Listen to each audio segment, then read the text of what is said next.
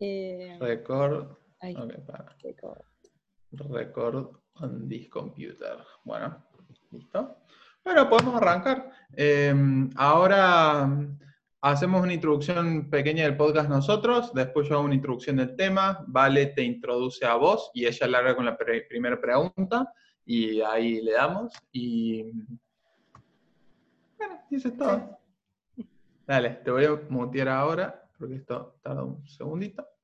Y bueno, arrancamos. Hola, somos Valentín y Tomás y este es un nuevo episodio de Youth on the Front Line, el podcast destinado a amplificar las voces de la juventud en la primera línea del cambio social. Resulta evidente que nuestro mundo tiene numerosas fallas sistémicas y hay muchas situaciones que simplemente no pueden continuar. Esto nos lleva a pensar que necesitamos modificar el status quo y hablar de lo incómodo, para así construir una nueva normalidad. El concepto de interseccionalidad está siendo tenido en cuenta cada vez más por la academia como así también por el activismo social. Esta idea de que los problemas son multicausales y consecuentemente necesitan múltiples abordajes para resolverlos parece una idea muy básica que sin embargo por mucho tiempo no se ha tenido en cuenta. En las universidades del mundo cada vez es más frecuente encontrar planes de estudio interseccionales en donde se cruzan materias que históricamente se las encasillaba dentro de una ciencia en particular.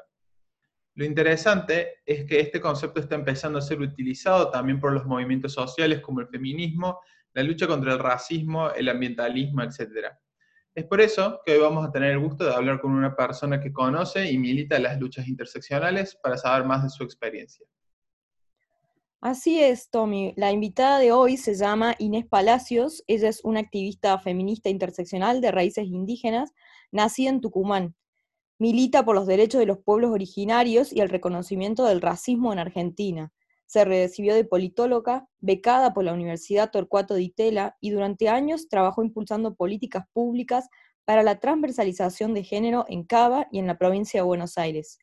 Hoy es becaria de la Fundación Obama, donde desde donde está cursando el reconocido y prestigioso programa de liderazgo Obama Scholars en Columbia University. Bueno, Ine, muchas gracias por acompañarnos en este capítulo del podcast. La verdad que sé que tocas muchísimos temas y que tenés una historia súper interesante que nos, encantaría que puedas compartir con nosotros. Así que bueno, te queríamos preguntar primero sobre que nos cuentes un poco de tu historia, cómo empezaste con tu activismo y a involucrarte en temas de feminismo y pueblos originarios. No sé si tuviste algún punto de inflexión en tu vida, alguna historia, algo que te haya marcado personalmente.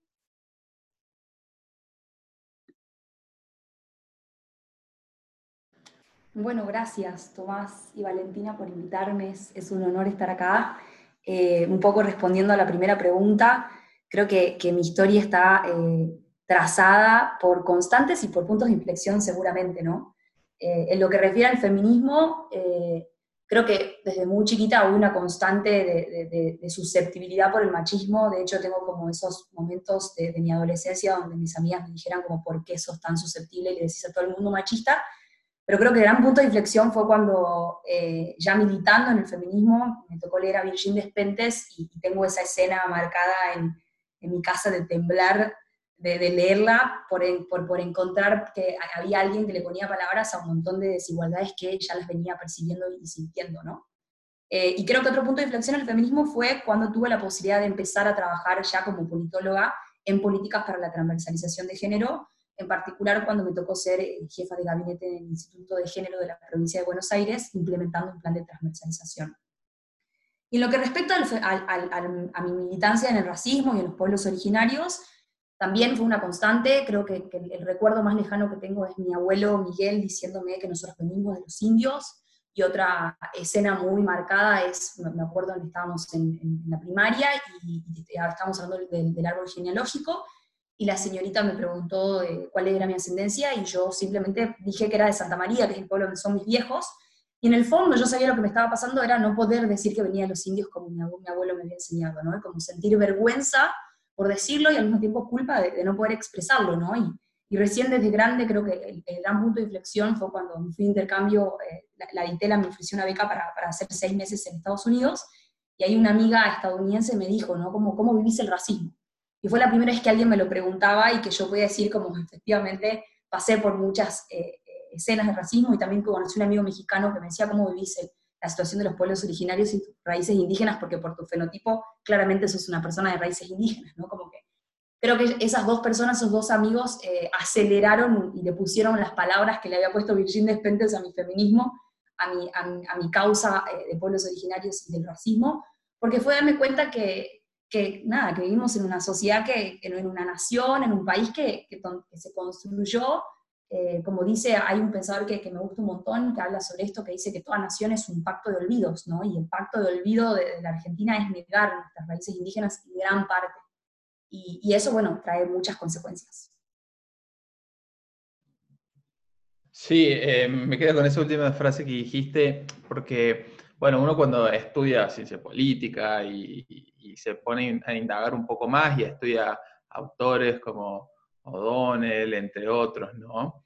Empieza a darse cuenta cómo la identidad nacional argentina, eso de, bueno, entre comillas, que es ser argentino, se construye a fuerza de homogenizar la diversidad, digamos, un proyecto de, un proyecto de país y, una, y una, un proyecto de nación eh, necesita esa, esa homogenización de de las diversidades. Y justamente para erradicar esa diversidad, eh, ese pacto de ese olvido y, eh, y, crear, si se quiere, esta nueva identidad que es argentina, que en teoría es superadora a todas las identidades previas, aunque en realidad no lo es, porque siguen existiendo esas diferencias. Entonces, bueno, con, con esta idea en mente también cuando se habla de racismo, muchos, bueno, muchos piensan que en Argentina no es, eh, digamos, el comentario está muy instalado de Argentina no es racista porque no hay, eh, digamos, no hay un problema racial, porque no hay diversidad racial en Argentina, porque no hay negros, etcétera, etcétera, y que en realidad el problema, si se quiere, es que somos un país clasista, ¿no? Y nuestros, nuestras, eh, nuestras luchas sociales y nuestros problemas sociales van más que nada por ese lugar y se invisibiliza esta realidad que decís vos del problema de racismo que también hay, hay en Argentina, ¿no? Entonces, bueno, vos que trabajas mucho en estos temas e intentás visibilizarlos, ¿nos podrías contar un poco de qué forma se manifiesta este racismo en nuestro país?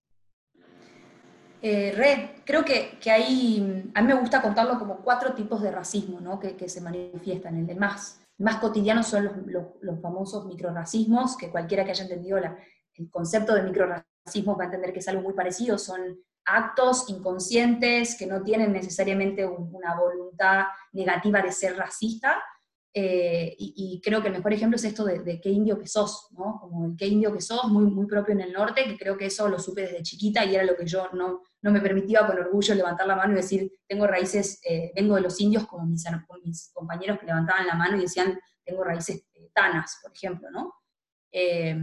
El negro de mierda, claramente ahí hay una, connotación negativa que está asociado, como, como a un, nivel socioeconómico, pero también a un fenotipo y a un color de piel que es el marrón. Eh, y bueno, así hay un montón de microracismos. Otra cuestión es el racismo internalizado, que es, esto que les contaba, ¿no? Esa, falta de reconocimiento de, uno mismo que también viene asociado a esto, a no poderse ver en las novelas. Siempre doy el ejemplo de Cris Morena. No creo que haya novela de Cris Morena que haya tenido un marrón como protagonista que no haya, eh, o, si había un marrón, no haya hecho más bien que reforzar el estereotipo del lugar que ocupan los marrones en, Argentina. Y, acá el mejor dato que me gusta citar es eh, como contrastar el, hecho de que, el, que el censo muestra que solo el 2,4% de los, de los argentinos reconocen su ascendencia o su pertenencia a un pueblo indígena, y sin embargo, cuando miramos los análisis eh, de, ADN mitocondrial que lo hace la UBA, lo que encontramos es que las provincias van de un 42% de raíces indígenas, en el caso de Córdoba, a un 98% de Jujuy. A ver, claramente hay un mestizaje, porque lo que ven las estadísticas es que nos mezclamos, digo, en mi caso también, yo también tengo raíces europeas, por eso mi apellido Palacios, eh, pero sin embargo nuestra raíz indígena o nuestra sangre indígena está en nosotros, ¿no? Y, hay mucha diferencia entre un 2,4% y un 42%. O sea, claramente hay un negacionismo y está asociado a eso que le llamo yo el racismo internalizado. Eh, después el racismo estructural. Creo que no hay mejor eh, estudio que que hace la POP. La POP parte de la idea de que, que la Latinoamérica es racista y que la decisión histórica ha sido no hablar de esto, o sea, no, no racializarnos, si se quiere, en algún punto cuando nos comparamos con Estados Unidos, que probablemente cuando nacen sos African American o Native American. Bueno, acá eso, en Latinoamérica no está, no, no, no, creo que necesariamente tengamos que ir para ese lugar, pero lo que terminó pasando es que no, no pudiéramos medirlo, ¿no? Y lo que hace esta encuesta es eh, el encuestador se mira su color de piel y lo anota y mira el color de piel de la persona que está entrevistando. Y luego de haber hecho eso con, muestras que son representativas, lo que se encontró es que a mayor de color piel oscuro de la Argentina, menos, menos nivel educativo alcanzado, y a mayor de piel color oscuro en la Argentina, menos ingresos. O sea que claramente estamos hablando de que la Argentina marrón es más pobre, eh, tiene menos acceso a derechos y es, verdad que hay clasismo, pero no porque exista clasismo o porque el clasismo opere con el racismo, podemos decir que el racismo no existe, ¿no? Creo que, luego de haber explicado todos estos números queda claro que efectivamente hay racismo, ¿no? Y después está el racismo institucional, que creo que es como la punta del iceberg, que es este hecho de que hay gatillo fácil y que, y que cuando las noticias muestran un caso de gatillo fácil donde la policía mató a alguien, no se está hablando del color de piel de esas personas, pero cuando miramos las caras de esas personas, vemos que esas personas tienen una, variable en común que es su color de piel marrón, ¿no? Y en esto creo que Identidad Marrón, el, grupo que, argentino que labura mucho sobre poner sobre la mesa el racismo, lo viene eh, charlando e ilustrando muy bien. Em, nada, así que creo que la frase, como en esto que les, como les contaba un poco para resumir, es esto, que es, clasismo seguramente hay porque hay una, una estigmatización de la pobreza, pero no porque el clasismo opere junto con el racismo, quiere decir que el racismo en Argentina existe. Y, para agregar, por ahí para, para, no olvidarme, es que esta cosa de, volviendo como esto que les contaba, de que toda nación es un pacto de, de olvidos y que, que, ahí se erige nuestra identidad, me gusta mucho citar este concepto de, de la neurociencia de la, de la, disonancia cognitiva. ¿no? La disonancia cognitiva es ese malestar emocional que tenemos cuando alguien presenta evidencia que pone en cuestión nuestra identidad o que tienen que ver con nuestras cuestiones más profundas y más eh, fundantes, ¿no? Y creo que eso pasa con el racismo. Hablar de racismo produce disonancia cognitiva, porque en el fondo puede despertar la sensación de que uno está hablando desde un resentimiento o que está apuntando hacia las personas más blancas de la Argentina.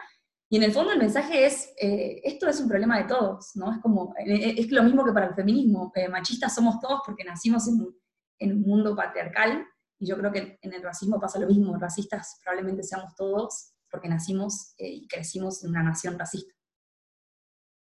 Qué interesante todo lo que, lo que decís, Inés, sobre todo esto de la importancia de reconocer al racismo y las múltiples formas en las que se manifiesta, no es solamente, no acaba en decir yo no quiero ser racista y por ende no existe el racismo, Em, en todo esto de activismo norteamericano, que ellos ya tienen el debate instalado del racismo, pero bueno, años de, debate y desarrollo y, conversaciones eh, en torno a esto, uno de los principales argumentos que yo escuchaba de una persona negra que hablaba de por qué es importante reconocer el racismo, decía, la persona, reconocer el racismo implica que el blanco se reconozca como blanco y identifique un sistema institucional, estructural y en todos los niveles que lo favorece.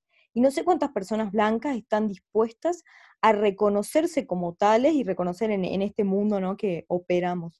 También lo otro impresionante esto de cómo uno internaliza ese complejo de inferioridad, nosotros en los círculos académicos leyendo todo el tiempo teoría extranjera, teoría de Europa, intentando forzar modelos eh, totalmente externos a nosotros, nuestras costumbres, a los pueblos originarios y, y raramente ¿no? uno prestar atención a lo que existe en casa, a todo lo mucho que también tiene para ofrecer. Y sin duda, y no, no creo que esto no es una cuestión que pase en Argentina, en otros países de Latinoamérica también es lo mismo. Nosotros hace, eh, bueno, dos o tres capítulos atrás charlábamos con una chica Raiza de la O, se llama ella, es colombiana, em, es, es, negra y dice, yo es horrible crecer y no ver ninguna figura pública en los medios, en ninguna publicidad donde vos no existís no existís. Y eso no, es un accidente sin, sin intencionalidad, eso eh, tiene una, razón política por detrás muy fuerte. Y bueno, cambiando de tema, los otro, el otro gran tema que vos trabajás es el feminismo. Bien destacás que no es posible homogenizar este movimiento, sino que es un conjunto de feminismo, no es posible hablar de un feminismo. Eh, bueno, para los que no saben, Ine hace muy buenos videos en su Instagram, donde hace videos explicativos, ¿no? sobre estas cuestiones de una manera muy pedagógica. Y ella, eh, en uno de ellos, habla de que el feminismo de personas como Malena Pichot, que con el dedo acusador dicen quién puede y quién no unirse a la lucha feminista, a veces termina siendo extremadamente dañino. Entonces, eh, te quería preguntar con esto, ¿de qué manera este movimiento del feminismo se encuentra en tensión y en disputa en, su interior y por qué es importante que empecemos a leer esta realidad en una clave interseccional? Em, a mí me gusta citar mucho a Florencia Anguilleta, que si no la leyeron se la recomiendo en un librito muy cortito que se llama El futuro feminista, y ella dice esto, ¿no? que, los feminismos, ¿no? decir los feminismos no es un cliché porque es un conjunto de acuerdos y desacuerdos y de tensiones, ¿no? tensiones como la de ser eh, abolicionista o ser regulacionista, eh, ser separatista o, estar trabajando para la, incorporación de los varones en esta conversación, eh, ser abortera, estar a favor del aborto o estar en contra del aborto, y así un montón de tensiones, y, citando tu ejemplo, yo creo que lo, que había detrás de, ese afán del, del video era Simplemente decir que si uno milita, en, mi caso en Juntos por el Cambio, uno puede ser feminista, pueden haber un montón de contradicciones, pero, eh, pero es importante el reconocimiento de, nuestras identidades también para trabajar en conjunto, ¿no? Yo creo que el mejor ejemplo de eso fueron las auroras cuando lucharon por, por lo, consiguieron la, la media sanción en, en, el Congreso, ¿no? Un grupo de mujeres feministas interpartidario, creo que que, sin que se malinterprete eso, en el fondo el mensaje era eso, ¿no? Como decir, che, también existimos y podemos existir en cualquier partido político y tenemos que conversar desde ahí, no desde negarnos o desde, eh, o, desde simplemente darle protagonismo a nuestras contradicciones. Y sobre, el, y sobre la interseccionalidad, a mí me gusta mucho eh, explicarla con un avatar que me cree que se llama Ana. Ana es una, una mujer eh, de Bolivia eh, es, habla aymara, eh, vive en la Argentina, eh, es una mujer trans, es una mujer que trabajó como empleada doméstica y que sufrió un accidente y está en silla de ruedas. Cuando yo les digo todo eso, lo que verán es, esta mujer le pasó de todo, tiene un montón de problemas. Bueno, todas esas, esas desigualdades que la atraviesan a, Ana pueden ser muy bien entendidas por el feminismo interseccional porque entiende que en ese conjunto de desigualdades aparecen todos estos fenómenos y todas estas realidades eh, que, que, operan todas juntas para generar una situación de desigualdad. Pero creo que también lo más interesante de, la interseccionalidad, explicada así, también es, es que es un, un, modelo analítico muy útil, muy útil para pensarnos por, de acuerdo a, a, las oportunidades que tuvimos garantizadas, ¿no? lo que se conoce criollamente como los privilegios que tuvimos. ¿no? Y, y ahí también me pongo de ejemplo en el sentido de que eh, no sé cuántas más, yo siempre hago el chiste de que desde que soy en algún punto un error estadístico, y digo que es un chiste porque no dejo de ser una piba común y normal, pero que no sé cuántos marrones en la Argentina hablan en inglés, cuántos marrones pudieron ir a estudiar a Estados Unidos y volver, cuántos marrones terminaron directamente en la universidad, eh, y cuántos marrones pudieron trabajar en gobierno haciendo las políticas públicas que más los apasionaban. Entonces esos son todos los privilegios que a mí me caracterizan, junto con todas estas otras desigualdades que demarcaron, como fue el racismo o el ser mujer y, y sufrir desigualdades por, por género, ¿no? Entonces yo creo que, eso, que, la interseccionalidad es una invitación a pensar nuestros privilegios o las oportunidades que tenemos garantizadas y por sobre todo a pensar la responsabilidad que tenemos para actuar y querer cambiar esas realidades a partir de todas esas realidades que nos permiten alzar la voz y decir, che, esto puede ser mejor, y che, tengo todas estas herramientas para buscar eh, avanzar o empujar eh, soluciones concretas para que la realidad sea mejor. Esa frase seguro que va para los flyers, ya, la, detectamos. Eh, Vos sabés que a mí me, quedó también un tema cuando hablas del feminismo y bueno, y con tu video de, la, importancia de tratar de no partidizar la lucha feminista, ¿no? Y yo, si se quiere hacer un, paralelismo, una comparación, yo, yo siempre pensaba el tema del, del racismo en Estados Unidos y cómo se ha partidizado y lo problemático que es preso. Yo, bueno, en un seminario que tuve Fulbright con, estaba con un profesor, Javier Corrales, que es profesor de Harvard y toda la cuestión, ¿no? Y, y él nos decía, eh, bueno, veíamos estadísticas, ¿no? Y, veíamos que la población afroamericana de Estados Unidos, el, no sé, 90% vota al Partido Demócrata y mostraba cómo eso no había sido siempre, como antes, en el pasado la, la, votación era más dispareja, o sea, más, eh, sí, más, más heterogénea, y cómo se ha ido consolidando esa, esa, esa sí, es, es, esa guía, ¿no? Y, él, mismo, siendo demócrata, ¿no? Decía, esto es terriblemente peligroso y está terriblemente mal. ¿Por qué? Porque eso genera que cuando haya un gobierno republicano, el gobierno republicano no tenga ningún tipo de interés en realizar políticas públicas para con la población afroamericana, porque justamente saben que esa persona no los va a votar, nunca los va a votar, bla, bla, bla, entonces ya está, se, eh, los, eliminan de la escena. Y, y si bien, a ver, si bien sabemos que no debería ser así, la política partidaria, el mayor interés en los votos, ¿no? Entonces, digo, si bien no estamos en esa situación hoy en día, con el feminismo, hablando eh, en Argentina, digo, qué peligroso es que, que, se llegue a esa, a esa, partidización, si se quiere, de, la agenda feminista, porque justamente, pues, si llegamos a ese caso, eh, puede, hipotéticamente podría llegar a pasar algo parecido, ¿no? Entonces, bueno, nada, yo rescato, cuando vi tu video, la verdad que me gustó mucho porque, porque rescato que, es muy importante tratar de, evitar que suceda eso, ¿no? Y también por teniendo en cuenta lo que decías vos, que el feminismo no hay uno, sino que hay muchos, y esto con todas las personas que hemos hablado que trabajan o que, que son feministas y activistas nos dicen lo mismo, que en este podcast lo hablamos con Fidel Azarian, con Raiza, que, bueno, que ya habla, el feminismo afrodescendiente en la Guajira del Caribe eh, colombiano claramente no va a ser el mismo que el feminismo de, no sé, eh, las mujeres blancas en, Suecia, que y, ambas pueden llamarse feministas, ¿no? Y bueno, y cambiando también un poco de tema, ya centrándonos en uno de los objetivos que tenemos en, este podcast, que es justamente la juventud, ¿no? Y la juventud en la, en la primera línea queremos preguntarte para vos qué prioridades crees que debería tener la agenda de los jóvenes en relación al activismo en la actualidad y de qué formas concretas le recomendarías a las personas que se involucren y contribuyan a alguna causa social que los interpele.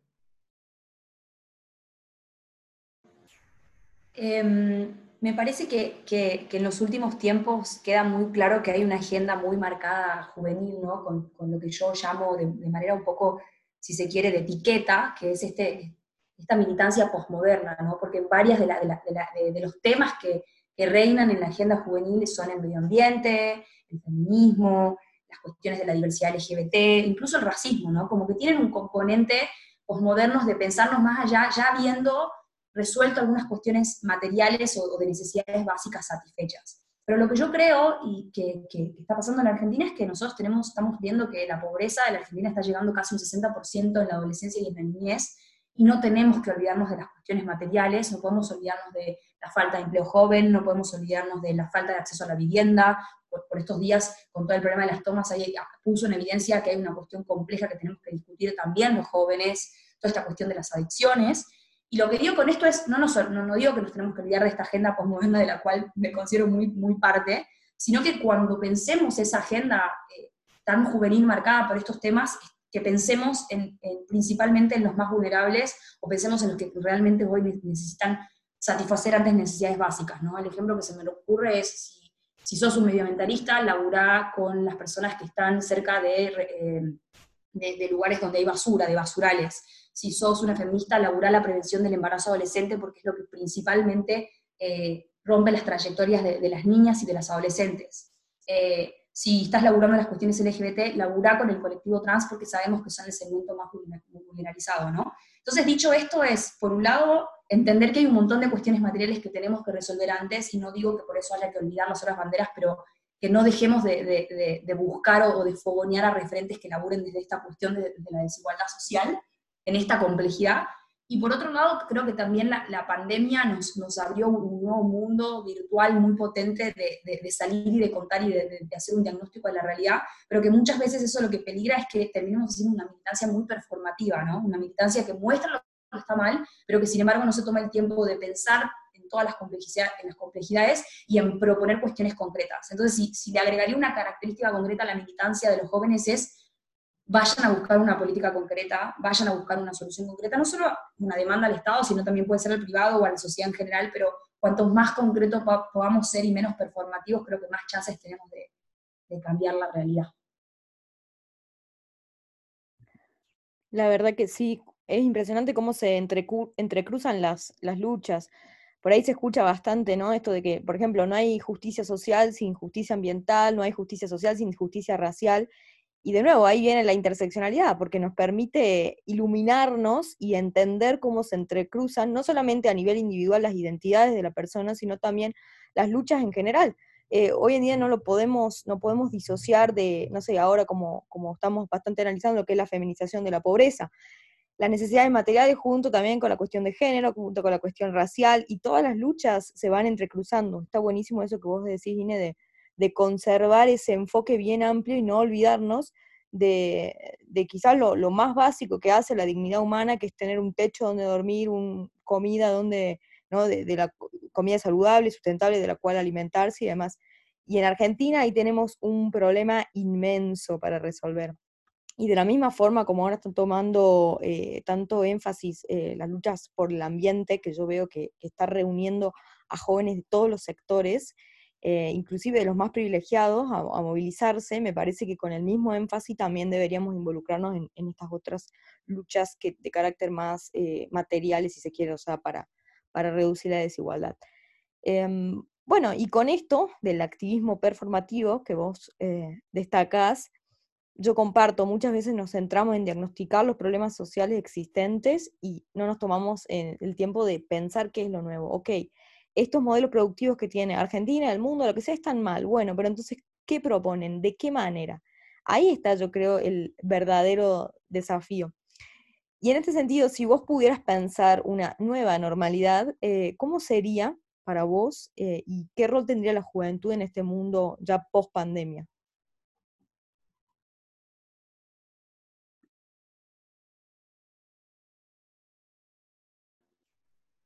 Eh, la verdad que, que, en este punto me, me, nace intentar ser idealista y pensar como en una, en una ser ambiciosa en, en esa realidad si me, me, la imagino en términos de resultados, me imagino principalmente una Argentina que crezca. Somos de los pocos países del mundo que hace muchos años que no crece. Eh, eso tiene que ver con un montón de discusiones complejas macroeconómicas y también de soluciones de políticas públicas, como las que hablábamos del acceso a la vivienda. Eh, entonces me imagino una, una, realidad con crecimiento económico, con menos pobreza, con más mujeres trabajando en el mercado laboral, aunque, no lo, aunque en general no se, no se ponga en agenda, eh, la desigualdad más grande que tenemos es la económica cuando nos comparamos con el resto de la región en términos de género. Las argentinas trabajamos menos que las bolivianas, que las paraguayas, que las uruguayas, y eso tiene que ver porque dedicamos el doble de horas que los varones a las tareas domésticas. Entonces me imagino una Argentina un poco más, más inclusiva, más, más igualitaria en términos de género, y también me imagino una Argentina donde los marrones sufran menos racismo, ¿no? donde, donde estén más incluidos también. Eh, ¿Cómo, ¿Cómo, creo que debería ser ese mundo pospandémico, pensándolo en términos más prácticos y realistas?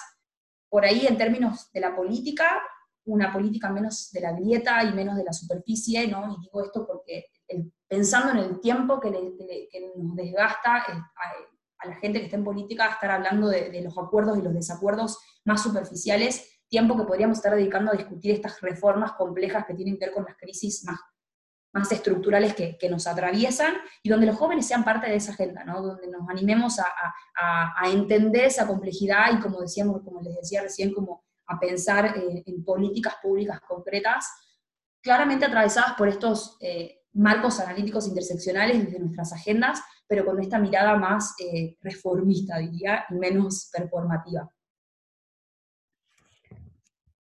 La verdad que es totalmente cierto esto que digo, la cantidad de tiempo que nos que pasamos, ¿no? Como sociedad en charlar de temas superficiales, a lo mejor, o, o la famosa grieta, esto tra traducido a nivel argentina, siendo en última instancia una profecía autocumplida, porque es lo que nos pasamos hablando, es lo que aparece todo el tiempo en los medios, todo se, se hace una discusión partidaria, K, anti-K, macrista, no macrista, y al final perdemos de foco estas discusiones estructurales que tanta falta nos hacen y que tanta falta hace también que se involucren los jóvenes, nuevas miradas, todas las voces y de la manera más diversa posible.